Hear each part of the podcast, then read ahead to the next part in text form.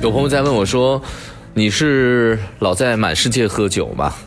我说：“是的，全世界喝酒，喝全世界的酒。”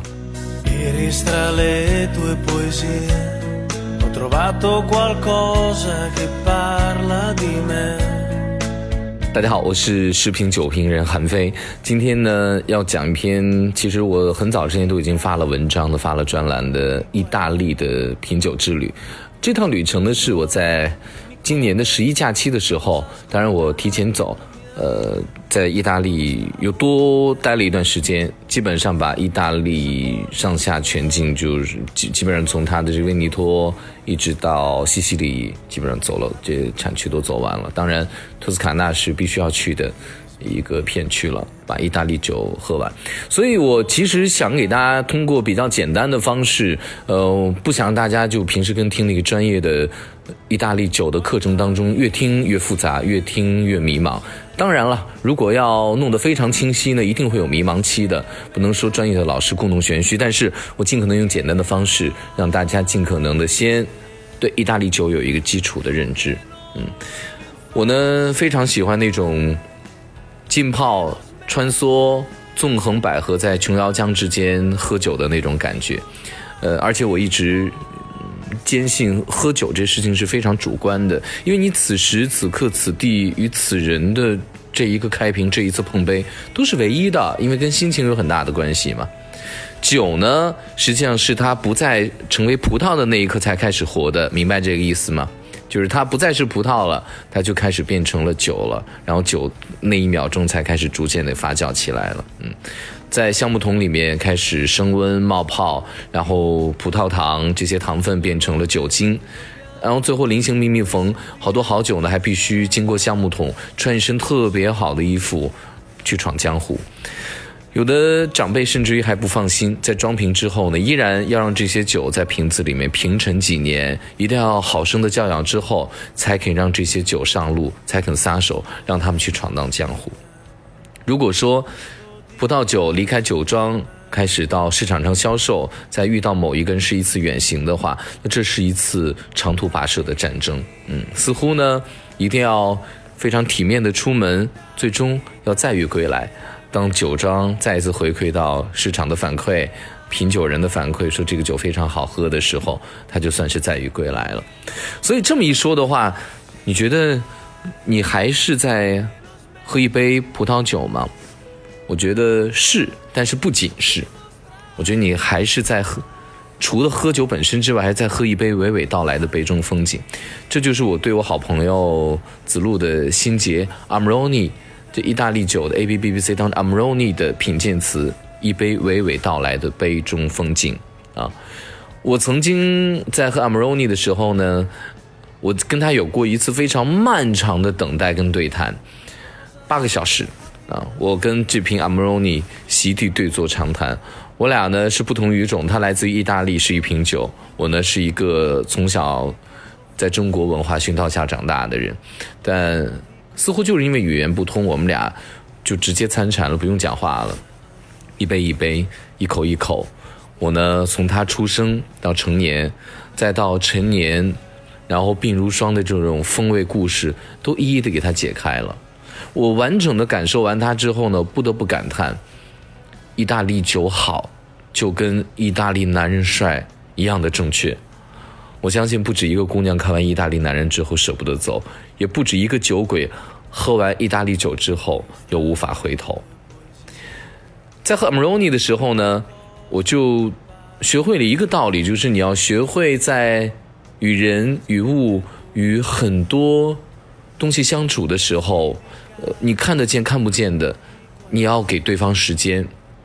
对方呢也会花时间来等你。Amroni 这个酒呢。它通常是可以陈放三十年的，这个三十年不光是保质期啊，就是说有可能三十年之后才到达这个酒最适合喝的适饮期。如果说呢，全世界葡萄酒有百分之九十八都不太适合陈年，那么剩下的百分之二当中，至少有一半能够陈年的，可能都会在意大利。嗯，其实呢，很多人说啊，这瓶酒要放啊，怎么样？我就说，尽快喝掉啊。大部分的酒呢，到了五年之后，就不是它最好喝的那个状态了，它那个新鲜度和生命力没有了。但是呢，Amroni 通常从五年开始，打开瓶子你喝，它才有它的独特的风味，在之前开都开早了。那大部分的这个意大利的酒庄呢，都有一个习惯，都会在自己的酒窖里面存很多这个老年份的酒。它真的不是说摆着看的，他们是真的要喝的。很多酒庄存一些，就证明我们酒庄历史很悠久嘛。但意大利的很多老酒庄，它真的要喝的。它对比，对比这个我今年要新出售的这个酒，和我之前的酒的这个类似于，呃，这个类似气候，类似。整体状况差不多的时候，这个质量，他们就要进行一个对比。如果呢，你老能喝 Amroni，你非常有品位，你也非常有情怀，当然，你也肯定非常的有钱啊。有人就问我说：“你在喝 Amroni 的时候，你怎么来配菜呢？”实际上，我觉得还配什么菜？你就干干净净喝不就得了吗？那么好的酒，对吧？几乎没有特别差的 Amroni，当然有极少。嗯，当你遇到 Maroni 的时候，又遇到一个正常的年份，都不必杰出的年，正常的年份，呃，基本上这个，它这个本身的这个酿造工艺，包括这个风干的葡萄，再加上它平陈的这些，只要保存完整，它就是一个不会太差的，非常有风度的，非常有质感的这么一个酒。意大利的酒呢，很复杂。呃，但总之你要记住了，在意大利呢，穿衣服要记住阿玛尼，你喝酒的时候要记住阿玛罗尼啊。很有趣的，就是这个威尼托这个地方，就是阿玛罗尼这地方，威尼托省呢，它以前主要是生产这个桑蚕丝的。呃，以前就用春天，你知道养蚕，大家小时候养过，就有那么一个笸箩，呃，但实际上在当地就是一个木框，然后呢，底底下可能有些个镂空的那么一个类似于笸箩一样的。然后呢，春天养蚕，到秋天的时候呢，刚好就把葡萄放在上面进行一个风干了，然后把这个葡萄，像这维塞这个葡萄给它封封封封封封封，然后它它就变瘦了。变瘦之后呢，呃，就类接近于葡萄干，但是又不是葡萄干那种感觉的时候，就糖度非常集中了，然后就开始来酿葡萄酒了。我这次去意大利的整个喝酒的这个顺序呢，从那 A B B B C 那个排的这个顺序当中，应该是 C B A 啊。那我们就从 C 开始说起了。刚刚又讲了好多的 Amroni，因为呃，确实它太杰出了。呃，意大利的这个酒就必须得是 Amroni。那我就从我这次正经的这个排序开始，C 就 Gianti。呃，GND，GND 就是一黑公鸡嘛，黑公鸡的经典产区 g a n t i Classical 产区，在拉达那个小声音，拉达一直学不会那个小舌音，拉达村啊，拉达村呢，除了有这个，这拉达的好像产非常好的 cheese 奶酪也是非常不错的。那是我第一站到达的，是一个非常精致富足，然后到处都能看看到那个黑公鸡标志的地方。黑公鸡呢，也成了这个 g a n t i Classical 的一个标志。啊，也就是说 g a n t 后面有几单有几个产区嘛？就 g a n t 有几个要有新产区，但 g a n t 后面再加一个 Classical，就是经典，什么意思？呢？就告诉你谁才是老大的意思。我 是最经典的老大这个产区啊。那我到了这个呃一个一八七六年的一个酒庄了。呃，它这个酒庄的这个名字又又非常的复杂，就是那个呃 v i g n a v i v i c a 就是很复杂的意大利翻译名字。大家可以看我的到时候发的这个文字当中的它这个呃字母的全拼啊。他一八七六年创的一个酒庄，是一个女庄主。现在女庄主的爸爸的爷爷创始的，就往前倒吧，反正就他们就喜欢这么讲，他爸爸的爷爷创建的。这个经典 GNT 的这个酒庄，它每年产量大概八万瓶，这算是非常精品的酒庄了。然后呢，我们主要是品尝的就是当当下在中国也有卖的这个他们这个 DUCG 的这个他们法定的最高级别的呃这个 GNT 的这个酒了。呃，意大利的这个明星葡萄。它采用的还就是像这威赛百分之九十，再加这个百分之十的国际品种梅洛，就是它的一个经典配方。它整体的质感就是高酸酸酸高酸度。他们村里的这个菜呀，我就在想着，就是为什么当地这个酒这么高酸度呢？跟它菜有很大关系。它当地的菜品都非常非常高的咸度，就我吃完之后我，感觉我要高血压，我的颅压上升。但很奇怪，当我喝的高酸度的酒之后，瞬间就解了。就我我我感觉就一下就是有这个缓解感了，也就再度证明了，呃，酒如果特别酸的话，是适合配咸度比较高的菜的；，亦或者说这个菜特别的咸，咸度比较高，那你要怎么配这个酒呢？配高酸度的酒就比较合理啊。然后这个酒庄呢，它在酒窖里面藏着一九一七年的老酒。呃，当然了，一九一七年酒可能已经不能喝了，但是呢，它每年都要存一些，主要是要对比嘛，这个稳定性包括变化等等。哦，值得一提就是他们这个酒庄的酿酒师叫亚历山大，才二十六岁，他是佛罗伦萨大学这个专业酿酒的这个这个学位毕业的人，非常含蓄又很专注。你想哈，一个一百多岁的一个老酒庄，一个七八十岁的老庄主，一。旁边都是五六十岁的老帮工，但是酿酒师首席酿酒师才二十六岁。我在想啊，能不能让一个古老的文化延续，似乎就在乎于现在为你在做工作的这些个力量，到底是那些陈旧的、已经骨灰式的，还是新鲜力量？所以说，这个酒庄的老酒庄，却把酿酒的这个命脉交给了一个新鲜血液，对吧？是吧？血液长新。你必须这种主动脉的血液长新，关键岗位上，而不是那种毛细血管上有一些年轻人打杂，这无法让这个古老的文化长新的。所以，让古老文化长新，一定主动脉必须是新鲜血液。我我当时在讶异说，怎么这么年轻？我忽然间就明白，哎。你看米开朗基罗、达芬奇，他们似乎都是年少成名的。包括我特别向往的宋朝生活方式。你看宋徽宗稍加指点，十八岁的王希孟那个笔触之惊人，《千里江山图》那么沉着有力，你是吧？很多人以为这样的古画应该是那种年迈的、白发苍苍的老头子画的、老教授画的那种感觉。实际上，我告诉大家，青春年少的无邪才是让艺术长青的唯一法门。好了，我们说完了这个 N T，我们再说 C，说完就说 B，B D M Brunello di Montalcino。我这个意大利语不太标准啊，但是我就这么给大家拼，就叫 B D M，就是你在喝 A B B B C 其中的一个很重要的 B 啊。那这是我们这次要去的一个重点产区，为什么？因为很多做意大利酒的人有情怀，他就要把这 A B B B C 集齐嘛，就是这个各个产区的酒他们都有，所以就是。这种情怀有时候也挺幼稚，跟孩子集卡片一样。但是呢，我这次也被我的朋友邀请去了，替他来用我的舌头和鼻子来选酒嘛，在 BDM 两个酒庄里面选出一个酒来，选出一家酒庄，然后用他们的酒，或者两家都选等等。决定葡萄成为佳酿的因素呢，真的是有千千万万的，那甚至于。这个佳酿到你的嘴里之后，有的人只是有色液体穿肠而过，你不识其真滋味的。但是呢，我就觉得，在众多的因素当中，食以对酒的风味影响非常大。至少我当时在 BDM 这个产区，在喝这种知名的单一葡萄酒庄，就是它非常的呃单一，就是葡萄，然后呢，它又是非常精品的。就是这个 Castelli 这个酒庄，嗯，它就这个还是我拼不了，这个意大利文太复杂了，我到时候发出来，大家看，就是在这个在这个地方，我觉得十亿这个事情事情对于这个酒庄的影响就极其明显了啊。什么是时音？就是时间和时机的一个组合。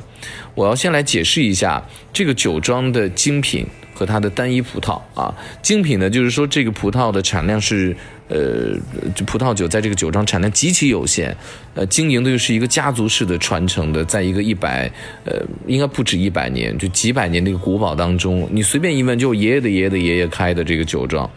那这家酒庄的目前呢，几乎就是这庄主传人嘛，和他的母亲在打理，几乎每一瓶酒，他们都要亲自的去把关，要照料到。我们再来说这个单一葡萄，依然是那个圣焦维塞、桑哲维塞这个葡萄，然后它是固定葡萄园，就是哪怕就是说我们这边葡萄园今年因为受自然灾害，呃，被自然灾害打击了，我也不能够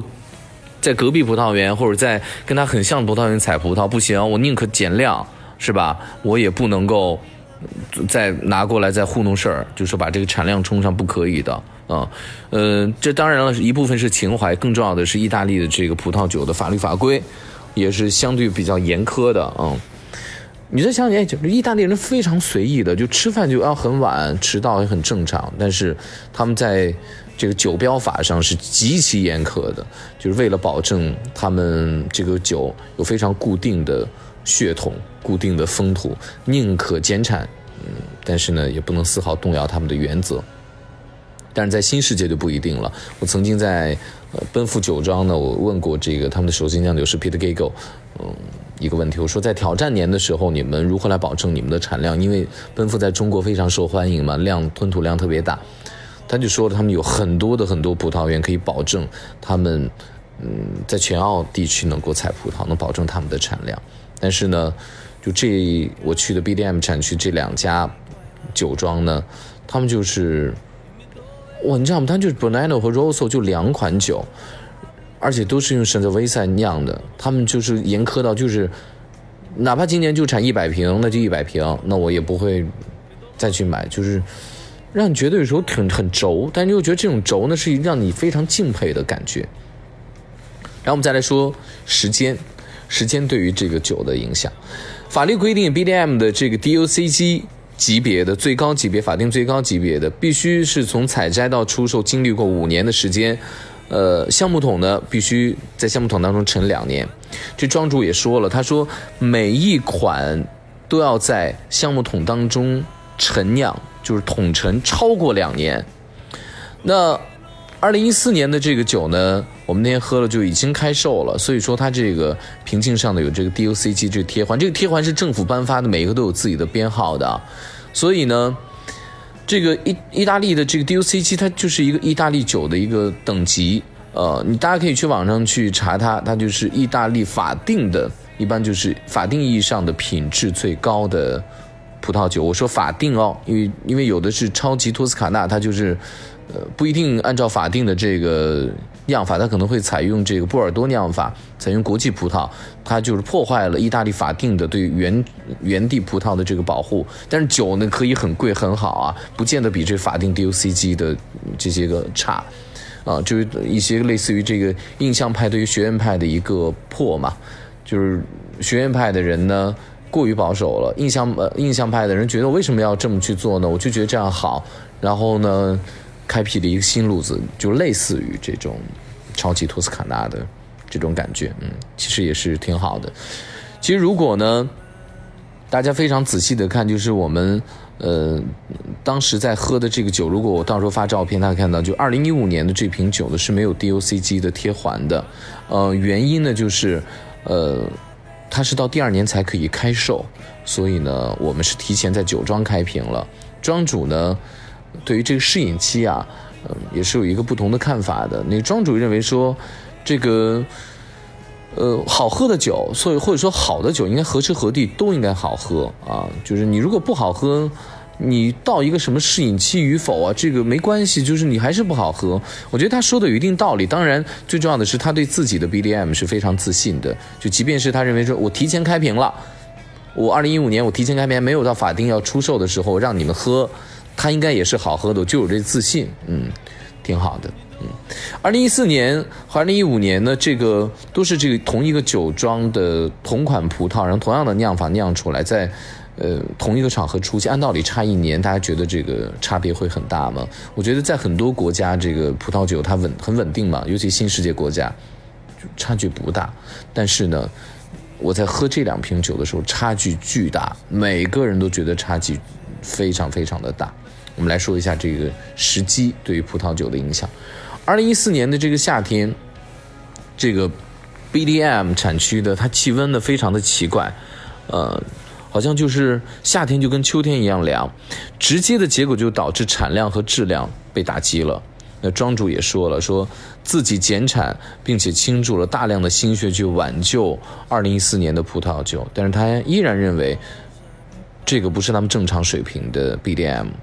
所以呢，就有了一个不同寻常的二零一四年，和提前让我们开说，我们就提前开二零一五年，让你看看我们酒庄的真实水准，就出现了这么两瓶酒，一个奇特的关系在同一场合出现。然后他们还问我说说，哎，你更喜欢哪一个呀？我就说二零一五年的，实际上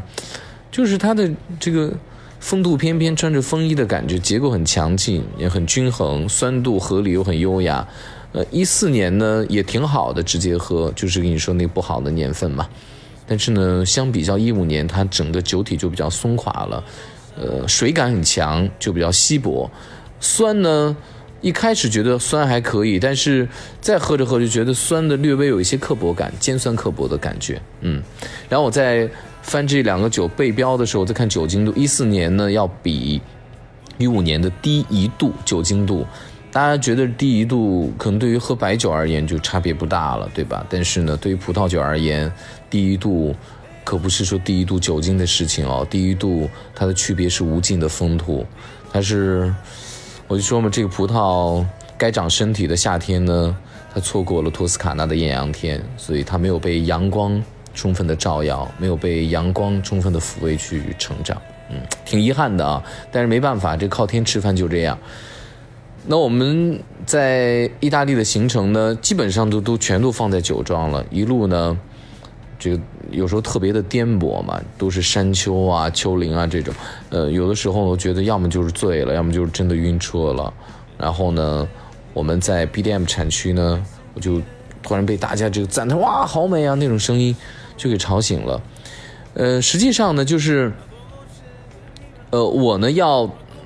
去帮他在 BDM 产区去选选这个酒，后来就已经累到已经没有办法享受这沿途的这个风光了。呃，我们当时去的时候呢，我们一个朋友他是意大利酒的代表，他就说了说这这 BDM 产区一共就那么几三十多家，他不可能给你给你去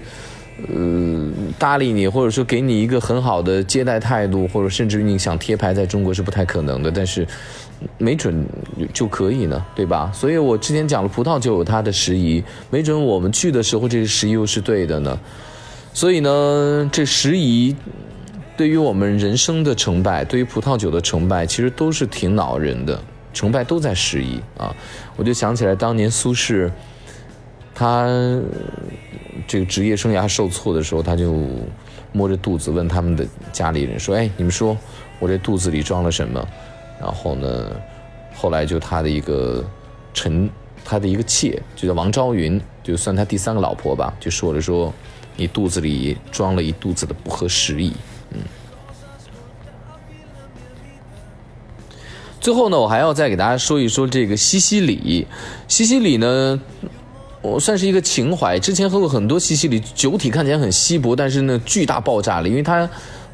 有很多的火山岩嘛，又是那种气候比较温暖的那种肆意生长的，呃，岛型的气候，就意大利那个靴子的最底下的那一块。